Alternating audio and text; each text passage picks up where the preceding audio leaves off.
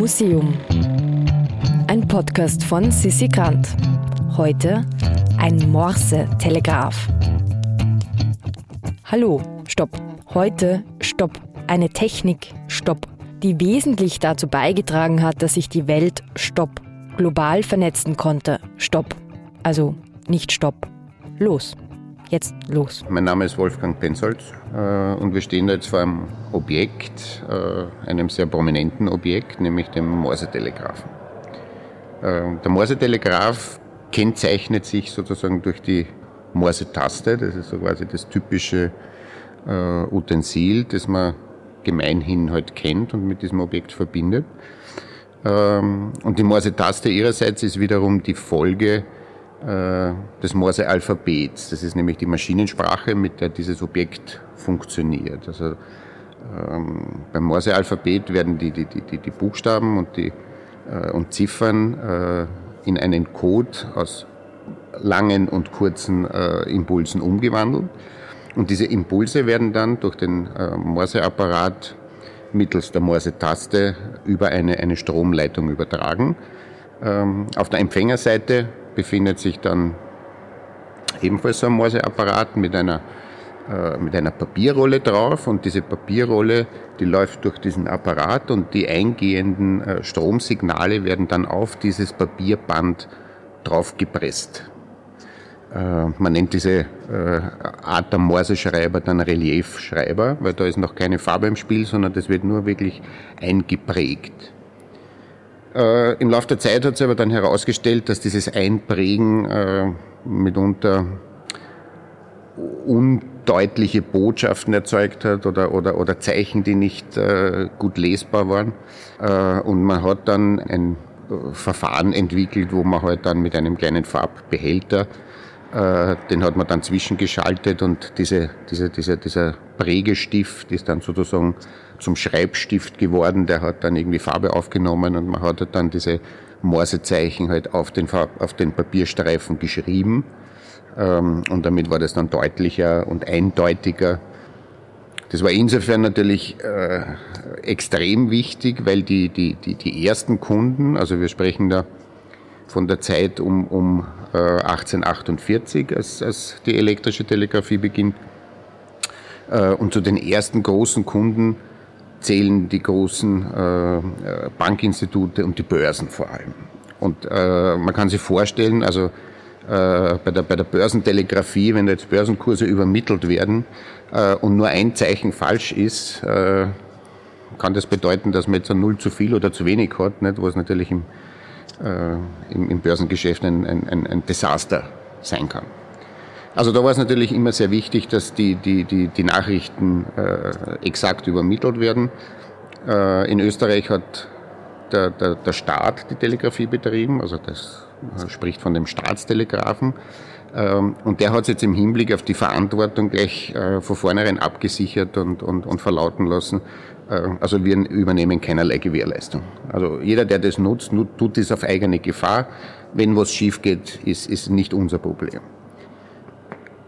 Ging damals, weil das halt äh, quasi monopolistisches äh, Unternehmen war und es keine Konkurrenz gegeben hat. Ähm, in späteren Zeiten äh, hat sich das dann relativiert. Äh, die Telegrafie der österreichische Staatstelegraph beziehungsweise das Netzwerk des österreichischen Staatstelegraphen äh, hat sich halt ausgebreitet über die Fläche der Monarchie. Äh, der Deutsch-Österreichische Telegrafenverein ist entstanden, also man hat da quasi dann mit den deutschen Staaten die Netze aneinander gebunden. Äh, man hat einheitliche Telegrafenapparate verwendet, damit man grenzüberschreitend telegrafieren konnte. Ähm, und letztendlich sind dann äh, auch, auch, auch relativ rasch äh, Unterseekabel verlegt worden. Das heißt, man hat die Kontinente aneinander gebunden. Zuerst einmal Großbritannien an den Kontinent, aber dann schon Ende der 1850er Jahre, Mitte 1860er Jahre hat man dann das Atlantikkabel gelegt, also Europa mit, mit Nordamerika verbunden. Äh, und das hat sich dann so im Laufe der Jahre und Jahrzehnte äh, halt die, die, die Verkabelung des gesamten Globus ergeben. Also man konnte dann buchstäblich ein Telegramm rund um die Welt schicken. Äh, für die Wirtschaft beziehungsweise für den schon erwähnten Börsenhandel war das natürlich ähm, äh, eine Zäsur, wenn man sich vorstellen muss, dass jetzt die New Yorker Börse und die Londoner Börse buchstäblich online miteinander verbunden waren. Das heißt, das was vorher war da immer ein, ein Zeitzwischenraum von, von zwei Wochen, also das war der Zeitraum, den ein Schiff braucht, von, von Großbritannien nach äh, Amerika zu fahren, nach Nordamerika zu fahren. Ähm, und das war im Prinzip die Geschwindigkeit, mit der Nachrichten übermittelt werden können. Auch Börsennachrichten. Genau, also durch die, durch die äh, Atlantikkabel äh, war natürlich dann die, die Londoner Börse mit der New Yorker Börse online verbunden.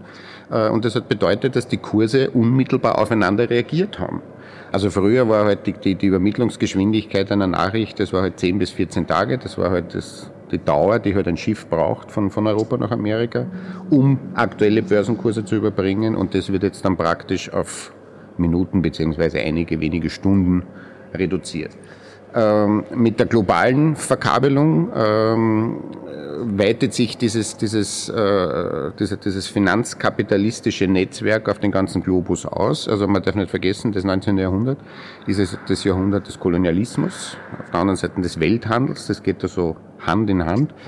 Äh, und es entsteht äh, im Wesentlichen die Grundfigur dessen, was wir heute halt dann jetzt als Globalisierung bezeichnen, globale Märkte, äh, aber auch dieses immer durch die Telegrafie, dieses direkte Zusammenspiel.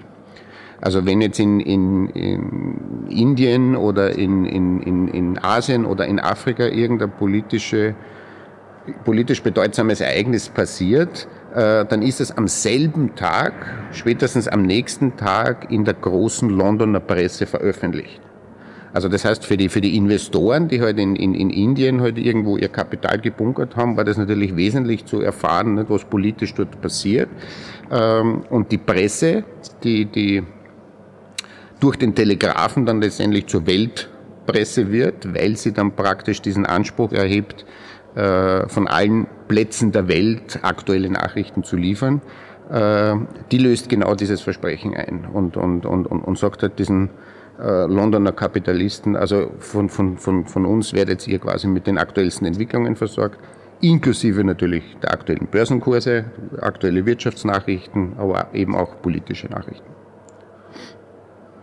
Und geliefert wurde dieses Nachrichtenmaterial von den Nachrichtenagenturen die zu der Zeit entstehen. Nicht? Reuters zum Beispiel. Nicht? Der Julius Reuter ähm, hat so, der ist ursprünglich kommt er aus Deutschland, der ist dann nach London äh, gezogen und hat von London aus da sein, sein Weltimperium aufgebaut.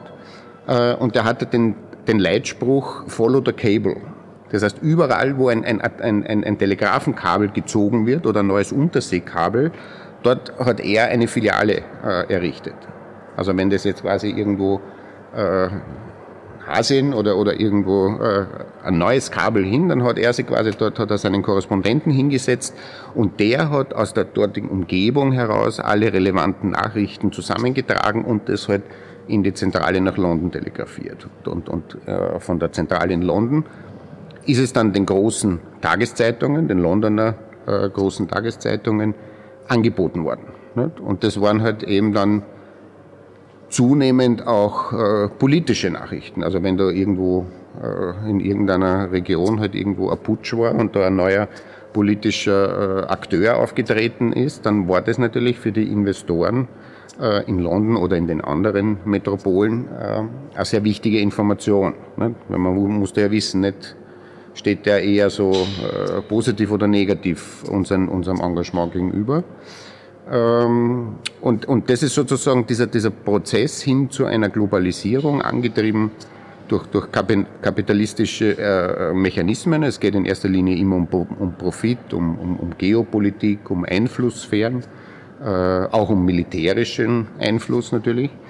Ähm, und, und angetrieben halt quasi durch die Technologie, also in dem Fall halt durch die Telegraphen, äh, telegrafische Technik. Ja. Da bleibt mir nur noch eins zu sagen. Follow the Cable. Es führt dich zum immuseum.podcast Instagram-Kanal oder auf www.immuseum.at. Nachrichten aus Kunst und Kultur, stopp. Global und in Sekundenschnelle verfügbar. Im Museum ist eine Produktion vom Produktionsbüro Sissi Grant. Musik Petra Schrenzer. Artwork Nuschka Wolf.